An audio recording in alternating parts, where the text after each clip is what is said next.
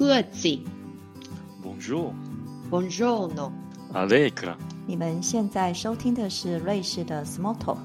来跟我们一起分享瑞士生活的酸甜苦辣吧。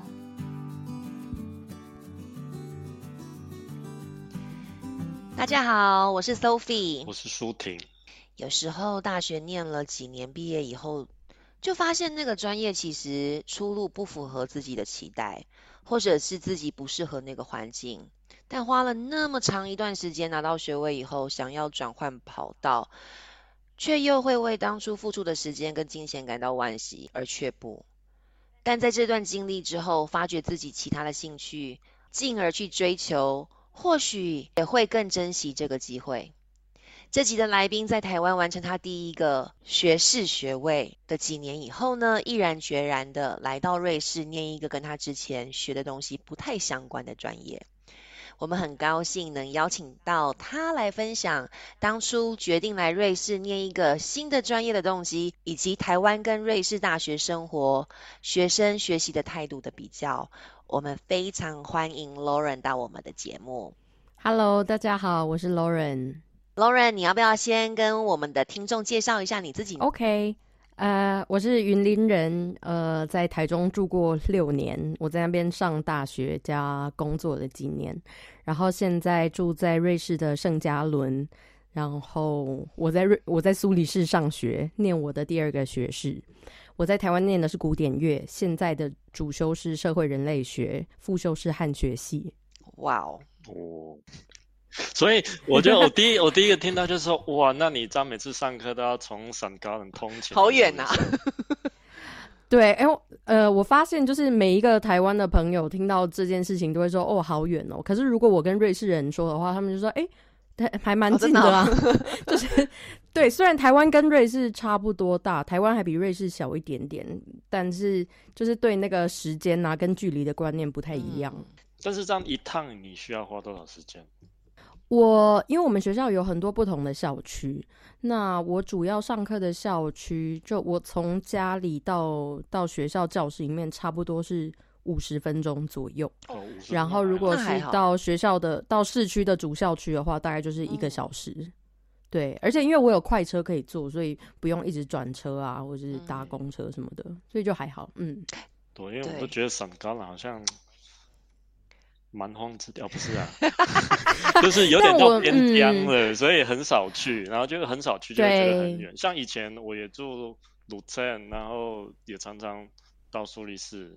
其实说近也不近，说远也不远啊但是那时候也习惯。但但因为因为散嘎伦它是在它是介于苏黎世跟德国中间嘛，所以这这一段有很多快车可以坐。那对啊，那就是就是进入到我们第一个问题，因为你刚刚有提到说你一开始是念古典音乐的嘛，那其实我们知道说念古典音乐其实很多你要从小就开始学，然后就是就花了蛮多的时间跟跟精力。那在你你念音乐系毕业之后，为什么决定想要念别的专业？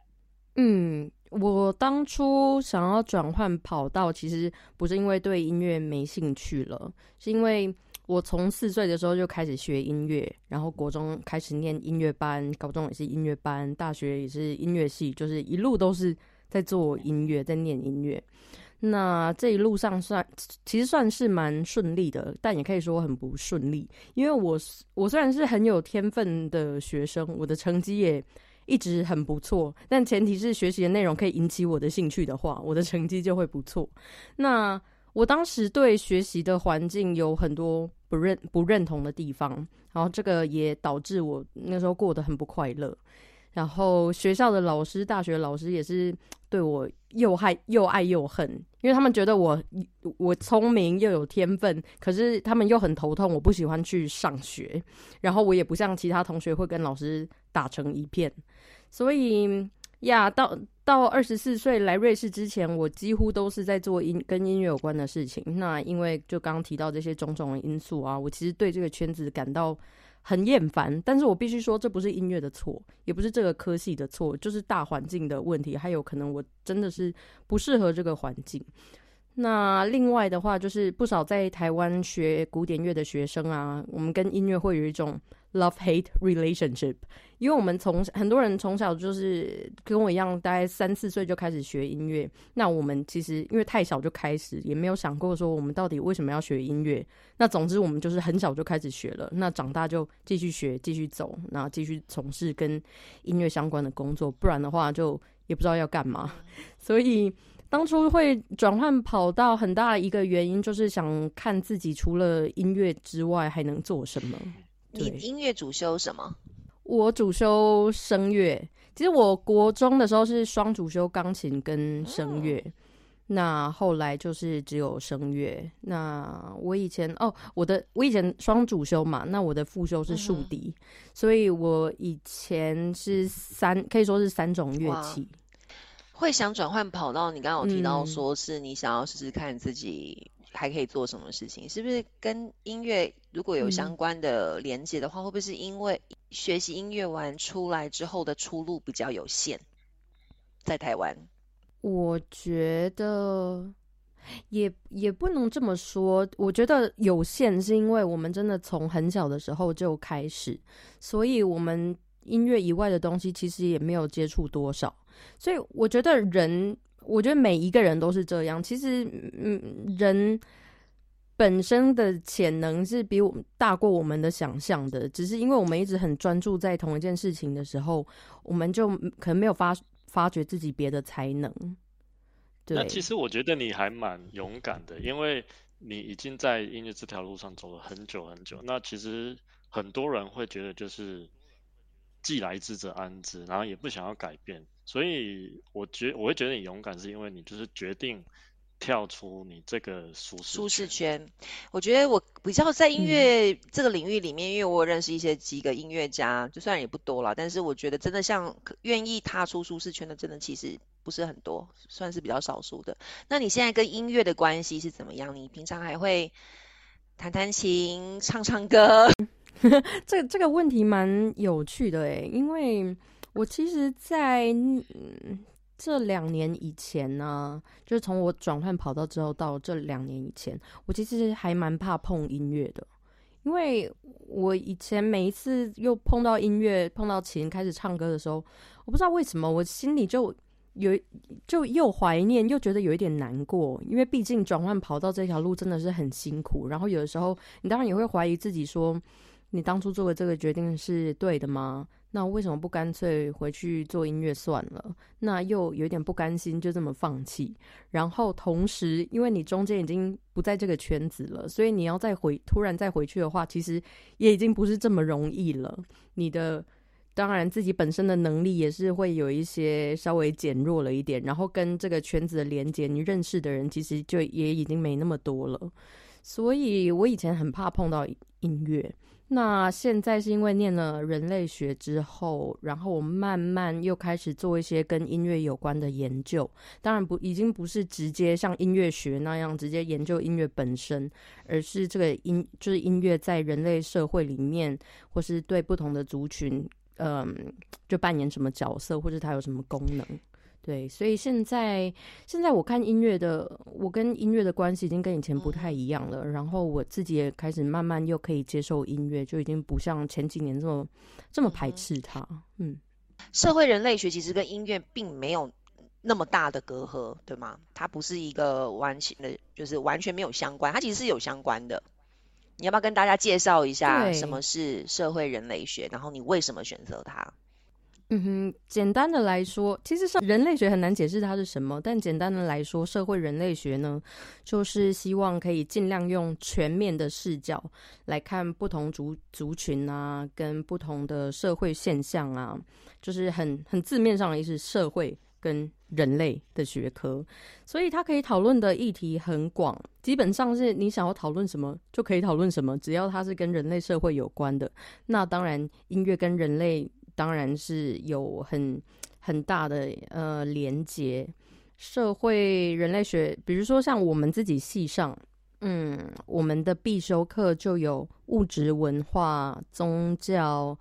政治，然后亲属关系这一些是我们的必修课，所以它的基本它的主要的概念大概是就是 base 在这些基本的人类现象，然后你可以再往外拓展，比如说它跟环境的关系啊，比如说永续经营啊，比如说人权啊，你的身份认同啊，或者是移民啊，就它有很多不同的面向。对，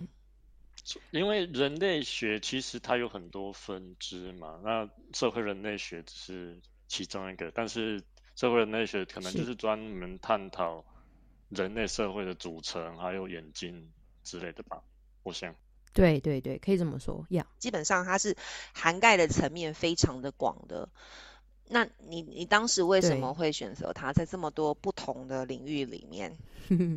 这个问题呢，嗯，其实还蛮复杂的，有很多不同的线交杂在一起。那我刚来瑞士的时候，其实也不是念人类学系。当时呢，呃，一方面自己心里有很多不快乐，然后还有对人类社会的疑惑。那另一方面也真的没有办法完全的放下音乐，所以我当初一开始是选心理系。那当初的想法是想说，哦，以后可以做做音乐治疗相关的行业。那但是后来呢，念一念之后又觉得找不到自己心中真的想要找的答案，所以我又转系了，我转到。我转到生物系，呃，因为这中间呢，其实我开始就开始慢慢认识自己啊。那我发现其中一个我一直在找的答案是认同，那这包括了身份认同、什么族群认同、台湾认同，会参加了一些跟台湾相关的文化活动。比如说，在嗯台湾的同志婚姻合法通过的那一年，我跟台湾队伍一起参加了同志大游行。那这些东西都对我的思想有很大的影响。所以当初呢，当初转到生物系，其实是因为呃有一年我参加了在日内瓦，呃就是美。几乎每一年吧，在瑞士的日内瓦都会有台湾人去游行，就是因为 WHA 嗯呀声援，对我们没没有办法去参加 WHA。那我当初也去参加过那边跟台湾有关的文化活动，那时候觉得很难过，为什么？台湾人没有办法帮自己发声，为什么我们就不能参加这些国际组织？所以转到生物系呢，其实是一一个很单纯或是根本很蠢的想法，因为我想要去 WHO 工作，我想说这些要让这些国际组织里面多一个台湾人，就是在那边可能放一个庄脚，台湾人的庄脚。我觉得你很酷哎，我觉得你你好你好有热热忱哦，我觉得你就是一个超级而且动力超级强，因为你那个动力可以。驱动你从另外一个领域跳到另外一个领域，然后我发，而且我发现你的那个雷达收到好多讯息哦，然后收到很多讯息之后，你会马上化为行动，所以你也是一个非常有行动力的人，真的。对，所以我那个时候，我觉得我最大的动力就是，嗯，我意识到社会上有很多的不公平，嗯然后我一直在想，我一直在不断的思考，我可以为台湾人做什么，或者是。更，嗯，更三八一点，我可以为这个世界做什么？所以，在我转到人类学的，我还没转到人类学系，但那一年的年初，疫情爆发，那这件事情让世界突然更认识了台湾，台湾人好像也突然更了解自己。可是，在这同时呢，这个问题也凸显了台湾人一直被打压、一直漂浮不定的处境。所以那个时候，我就突然想到，哎，以前我爸在念完语言学研究所的时候，他其实本来是想要念人类学，然后他也常跟我分享说，人类学可以为人类带来什么贡献。那当然，他最后很可惜没有去念人类学的博士。那但是因为我从小就 被我爸就是怎么说呢，耳濡目染吧，就是就常从他那边听到这一些嗯他的观点跟一些人类学家的观点，所以我就想到，哎。我或许可以去念人类学系，然后在我转到人类学系之后呢，我就我就一头栽进去，我就发现啊呀，这这就是你找我要找的，对，就是有一种找到真爱的感觉，哇，太棒了！然后从对从那时候开始，我就没有再换过我的主修了。所以，所以你这样经历了多久？从你一开始寻找到现在，我在人类学之前我就已经花了三年。那人类学现在就是也是花三年。对对，我觉得恭喜你诶！其实如果真的花六年可以 找到真爱的话，我觉得非常值得。其实不止，从我人生到就是前面那一段人生到后面，自己也是花了二十几年。可是我觉得这就是人生。你如果真的想要过一个自己喜欢的人生的话，我觉得这个是很很难免的啦。我觉得这是一个必经的的过程。那其实我也不是唯一一个，很多瑞士的学生他们也是一直转系啊。我会觉得说，不是只有学制要支持这样子，而是。周遭的人或或是社会的观点，必须要支持这样，因为台湾人很多对不会这样子。一方面是社会或是家人的观点，就是说你都几岁了还在那边念书，嗯，但是在瑞士比较不会有这种压力。对对对，其实我每次回台湾。就难免还是会收到这样的问题，就是你怎么不去工作啊？那你为什么之后还想要继续念研究所？为什么还想要继续念下去？为什么不就找一个工作就做下去就好了？对吧？但可是我觉得真的可以这样不断的尝试，然后最后找到喜欢的事情，我觉得还是很不错的。前面的二十几年其实是没有白费的，因为人生是一步一步的累积。所以其实每一步都是有意义的，它不绝对不是浪费。我其实人家不是都会说，你以前做的事情就是对你以后你人生的一个累积吗？那小时候当然就会觉得，嗯，屁嘞。你那时候小时候还公共 AI，对对，小时候就会觉得啊，公共 AI，反正你讲都很简单啊。但是你真的人生在。越活越久，然后你做的事情，你你的经验经验累积越多之后，你就发现，嗯，真的诶，真的没有什么事情是所谓的浪费，就你想要用到它，你都可以用到的，只是你自己心境。对啊，因为就像 Sophie 开头讲过了，其实有时候你在花了那么长时间，然后找到你真的喜欢的东西，你其实会更珍惜，然后可能或许会更努力去做。如果你一开始就得到的话，你可能就会觉得。啊，随便啦，就是这样子啊，那结果可能都会不 一样。可是其实我这样听起来，我还很钦佩你的一点，就是说，好，你现在你现在抓到最后的几个学期，确定社会人类学了，但是其实你还有复修，哎，你是在复修汉学系，对不对？对 对对，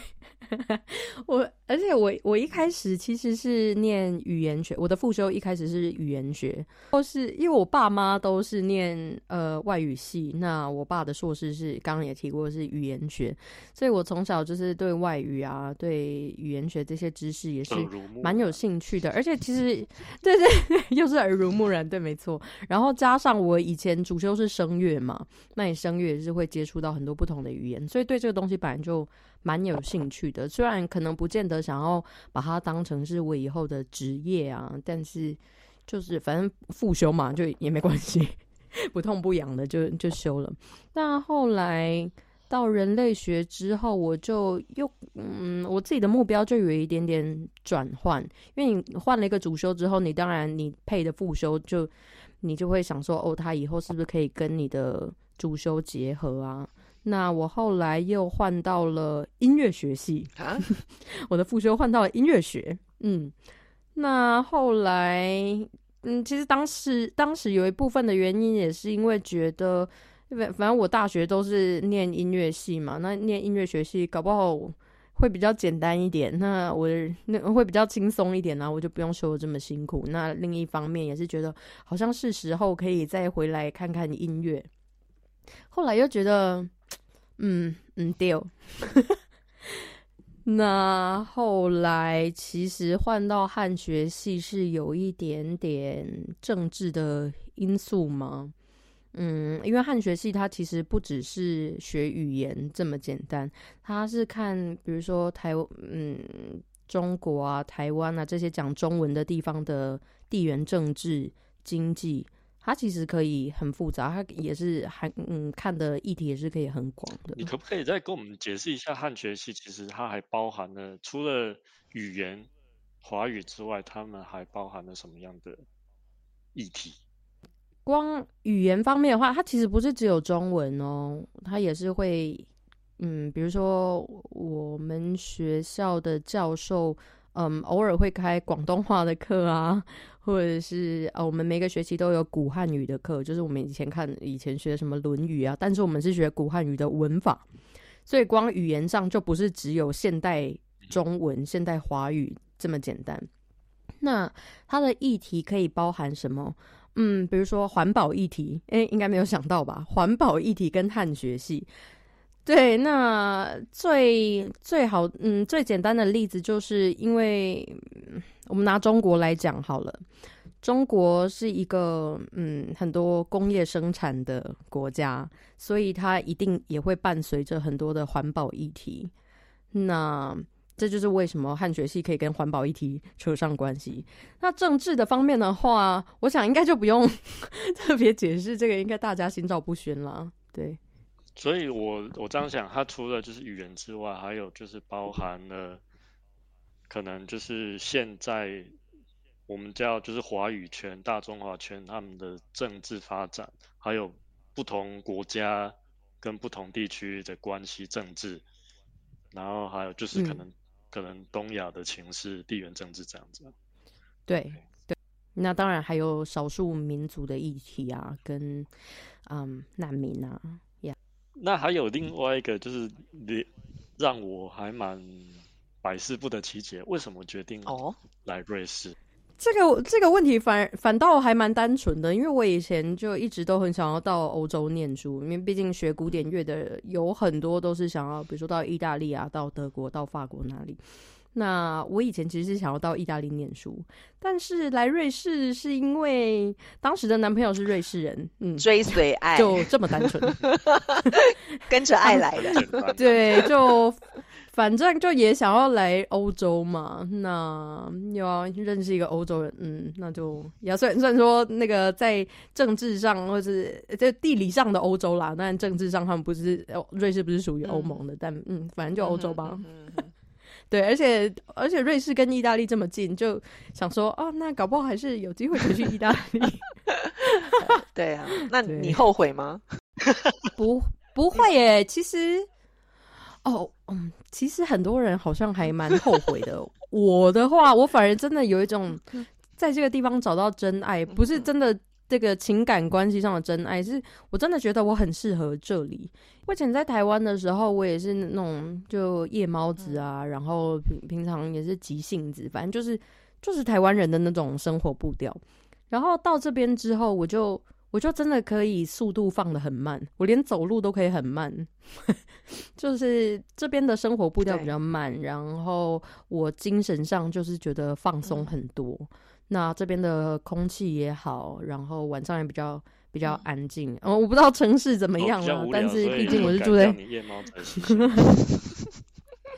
我我其实不是夜猫子的习性，是因为我以前其实，在酒吧工作过好几年，我在那边当歌手。对，所以那个时候来瑞士，嗯，因为我一直都有睡不好的问题，可是来瑞士之后，我真的整个人放松多了，就也就睡得就好多了。那。其实来到欧洲，其实很多人面面临的第一个难关就是语言嘛。那你当初怎么学习德文的？然后学了之后发现大家要讲瑞士德文。我一开始学德文哦，我来瑞士之前大部分的时间都是自学。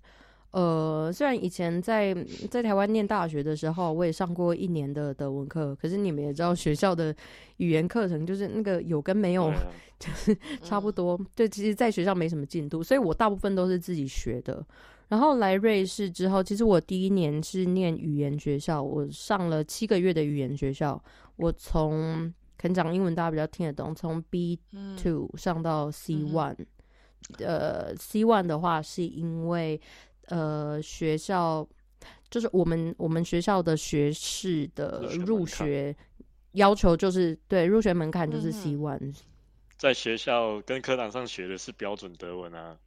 啊，但是瑞士大家都讲瑞士德文诶。其实我还蛮喜欢瑞士德文的诶，很多人都跟我说他们不喜欢瑞士德文，觉得不好听。可是我可能因为我就真的很喜欢语言，所以我真的没有觉得有哪一个语言是不好听的。你现在。随便要我，你随便跟我说什么语言，我可能都会非常有兴趣，因为我就是对语言就是很有兴趣。那一开始发现他他们其实讲瑞士德文的时候，我就是嗯很直觉，就是觉得很好玩嘛。但待了一阵子之后，就会觉得有一点寂寞。因为当初还不会讲瑞士德文，那也不是完全听得懂啦，所以一开始会有一点点小挫折。我那时候很好笑，我那个时候啊，每一天早上要去上语言课的时的车上，在火车上，我就听有一个歌手叫 Stefla Chef，一个瑞士歌手的，她是一个 rapper，一个女 rapper，我就每天早上听她的歌，然后就试图想要跟这一片土地多一点连结。对，然后就以他的歌来当，就是我开始学习瑞士德文的一个跳板。好，那现在我们回到大学生活的部分哦，你会不会觉得说，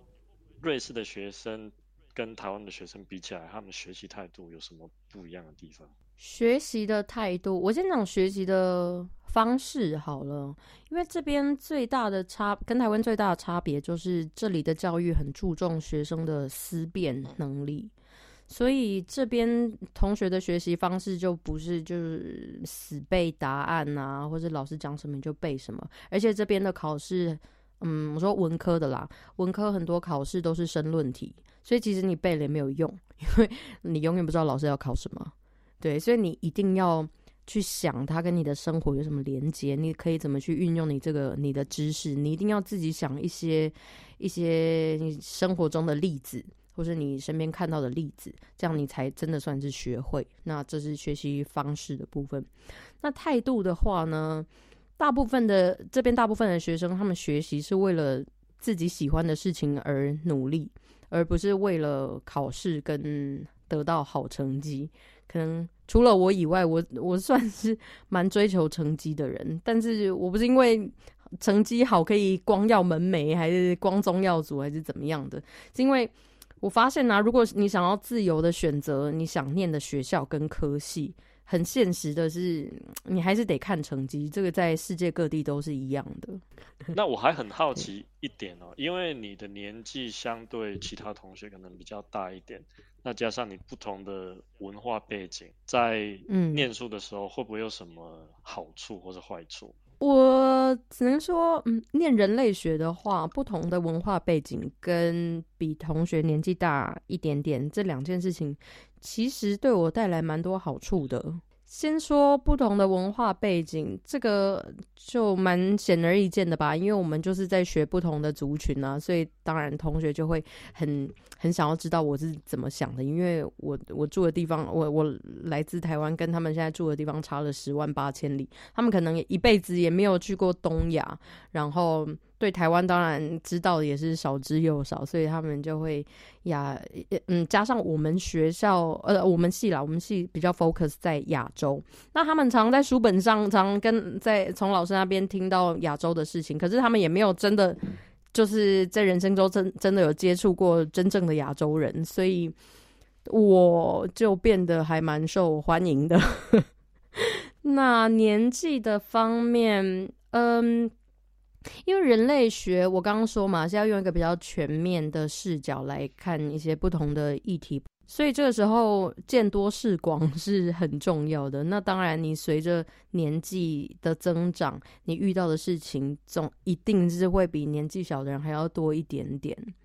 你前面有提过说，就是你一路上就是不断的换跑道，其中一个原因是你在寻找自己，然后在。定义你自己的人生的意意义，我听起来是这样子。那嗯嗯，你觉得你现在找到答案了吗？我觉得我找到的答案就是不要给他一个答案，因为人生，因为你所有的事情都是都是变动的，你的思维、你的认同、你的思想模式一定也是流动的。所以你如果已经给他了一个答案的话，你就会很执着的想要往这个方向，就很像有一些昆虫感光一样，你就是一直要往那边去撞。可是你如果接受你的人生就是一个 open end，你不知道你会迎接什么，你要用一个开阔的态度去接受它的话，其实你自己心里也会好过一些。那你对就是未来的挑战呐，或者是人生遇到一些困境的时候，你也会变得好受很多。嗯哼，所以意思是说，你还要继续考虑转换领跑道吗？嗯，如果可以的话，Why not？啊，哇哦，没有，我现在当然，我现在就是已经找到一个我真的是觉得我很喜欢的东西，可是也很幸运的，我现在念人类学，我变得我人生有更多不同的可能，所以我算是。定下来了，但是再定下来，就是我有可以很安心的继续念人类学。可是同时，我又知道在这中间，我有很多不同的可能性，我可以嗯做很多不一样的 combinations。好，我们这集很高兴请到 Lauren 来跟我们分享他到国外转换跑道修习另一门专业的经验，以及他所观察到的台湾及瑞士大学生活还有学生学习方式跟态度的差异。也带我们认识到社会人类学到底在研究什么东西。那希望今天的故事可以带来给你们一些收获。如果你喜欢我们节目，欢迎推荐给你的朋友们，还有按订阅跟分享。今天的节目就到这边，谢谢大家的收听，我们下集见，拜拜，拜拜，拜。